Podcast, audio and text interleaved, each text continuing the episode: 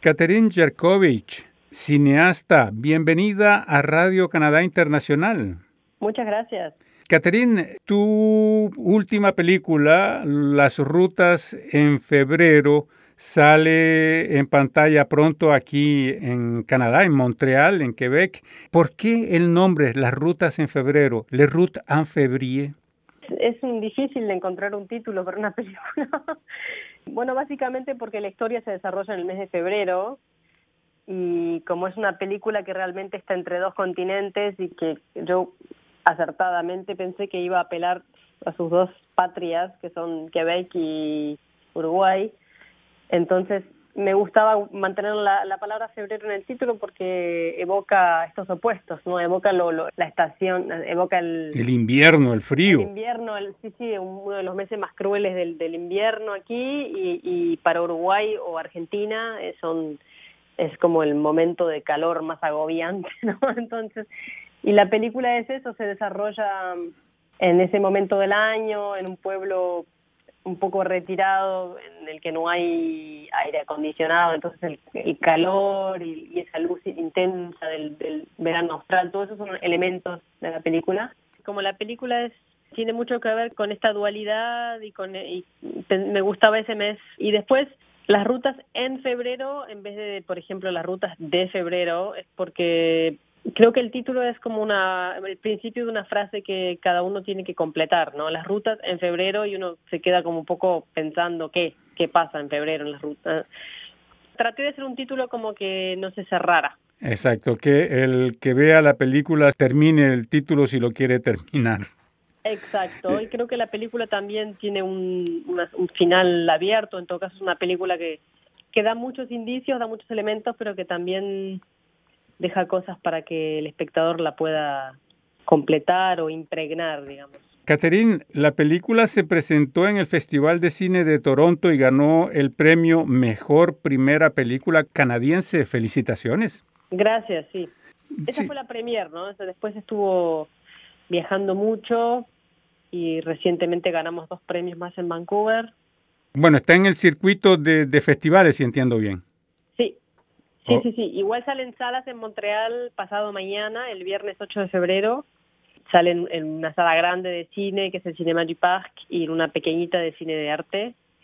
Estuvo cinco días en la Cinemateca de Vancouver también y va a estar un par de semanas en Montevideo, en salas de cine también a fines de mes. Y luego este verano, junio, julio, va a estar una semana en Toronto también. Catherine, este es tu primer largometraje. ¿Cuáles fueron los desafíos? Uy, muchos. bueno, desafíos financieros primero. Tuvimos un presupuesto eh, muy limitado. Tomamos como tres años a partir del momento en que el guion estaba terminado para poder conseguir fondos. Fueron como tres años.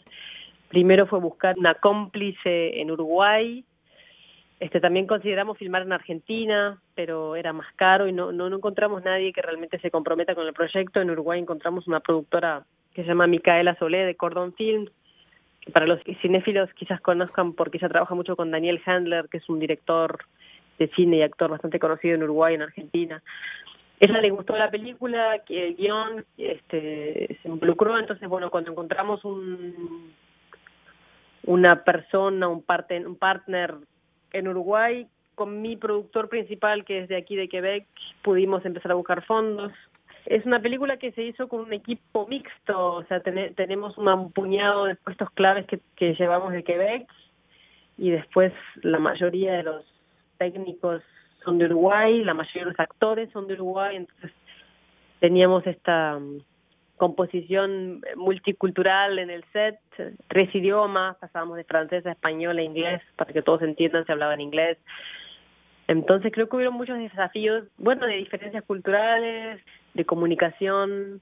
Pienso que también esta película es una apuesta, es accesible, pero no es comercial. Creo que la manera en que maneja los tiempos, los silencios, los detalles, es una película sutil, es una película poética, contemplativa, y entonces hay algunas decisiones de puesta en escena que, que tuve que defender este aguerridamente porque no eran obvias, pero que luego funcionaron muy bien y hacen parte de la película. Pero bueno, como desafíos a varios niveles, ¿no? Humanos, artísticos, uno aprende mucho, mucho en un primer largometraje, es como hacer un una licenciatura y un doctorado.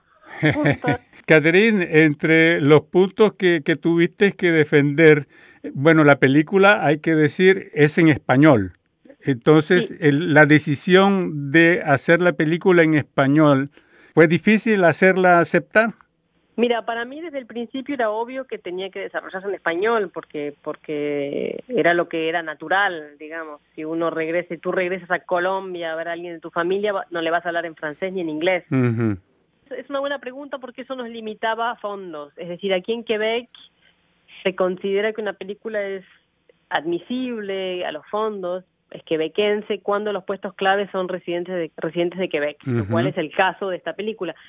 Pero en fondos federales como Telefilm Canadá, que es un aporte considerable cuando uno filma un largometraje, Telefilm Canadá no la considera canadiense si no está en una de las de los idiomas este, oficiales. Entonces eh, nos limitaba a fondos, pero bueno, era, tenía que ver con la integridad del proyecto, o sea, eso lo sabíamos desde el principio que que si queríamos un proyecto íntegro, eh, creíble, auténtico, eh, con una que no solo es el tema del idioma, también es, por ejemplo, la persona que hizo el decorado, la, la, persona que trabaja con, con, el director artístico, ¿no? Que decide los materiales, los objetos del, del set. Para mí esa persona tenía que ser uruguaya, porque ¿quién de aquí de Quebec va a poder armarme un set de, de una abuela que vive en un pueblo de Uruguay. Entonces, inclusive a nivel artístico se necesitaba esa flexibilidad. Para mí no fue para nada una decisión difícil, no, no, no. Lo que me sorprende es la acogida que tiene y lo que me sorprende también es que ha recibido premios y reconocimientos a nivel canadiense, es decir, que, que el público canadiense se la propia, ¿no? La siente propia, más allá del idioma. Eso habla de una muy bonita apertura, creo. Fue filmada completamente en Uruguay, ¿no? Hay solo un día que se hizo en, en Montreal, sí, y cinco semanas en Uruguay. Cuando hablabas ahorita del decorado y todo esto, la idea del mate, por ejemplo, ¿sí? o sea, alguien de Quebec no va a tener el reflejo de pensar que la gente en ese lugar va a tomar mate. Bueno, esa clase de detalles ya están en el guion, en realidad. Ah, ok pero pero es atinado lo que dices porque eh, en el guion bueno hay escenas en que toman mate porque el Uruguay se toma mate todo el tiempo pero sí no alguien de aquí no va a, no va a poder saber qué clase de objetos tendría esa persona con ese esa persona de con ese perfil socioeconómico qué clase de objetos tendría ella en su cocina en su casa o sea la película se desarrolla mucho en la casa de la abuela y una casa es, una, es un testimonio de la vida de alguien.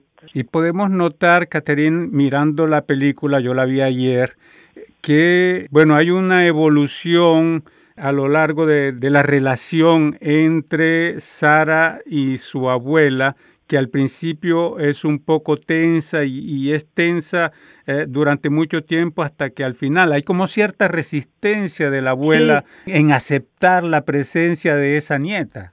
Sí. Pero la acepta al final y termina pues eh, eh, en una nota muy, muy, muy cálida. Sí, para mí la abuela es un personaje básicamente herido, entonces que ha pasado muchos años muchos años de tristeza y se y se armó como una caparazón.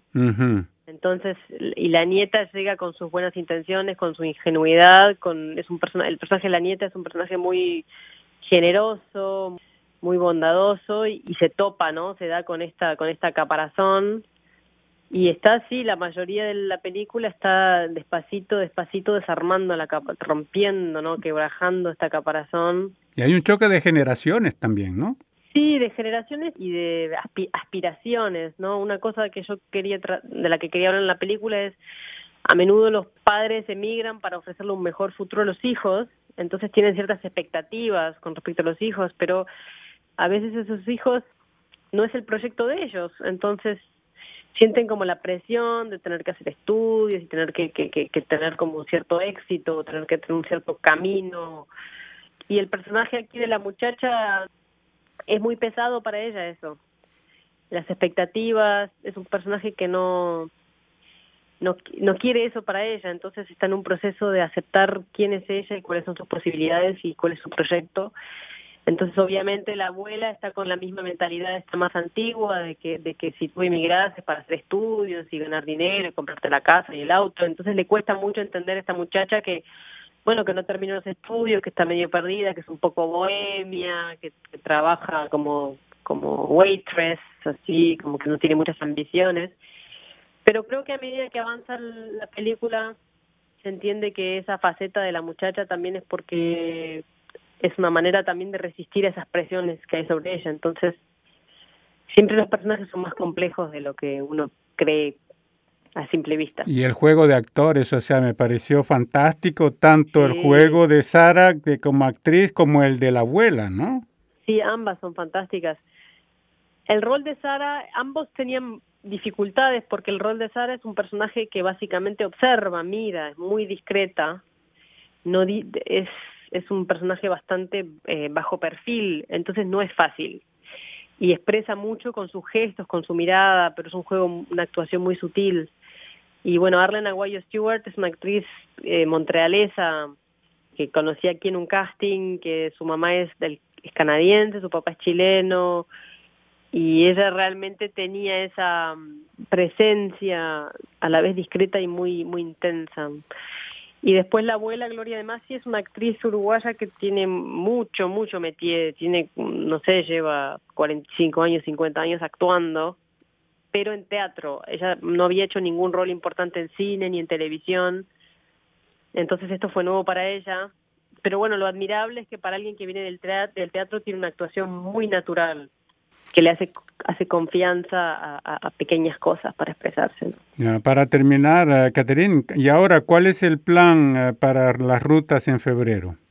Bueno, las rutas en febrero, como te decía, salen sala en Montreal pasado mañana, va a estar una semana en el Cinema du Parc, tiene otros festivales agendados, eh, arranca en Punta del Este, en Uruguay, en un festival, luego va a estar en salas de cine, en dos o tres salas de cine en Montevideo, luego se va al Festival de Miami, luego se va al de Chicago, de Cine Latino de Chicago, eh, eso también creo para otros festivales. Y tenemos prevista una salida en sala en Toronto, porque como la película está en el top 10 del TIFF, le van a dar una semana en el Lightbox, que es una sala muy bonita, con una calidad de imagen increíble.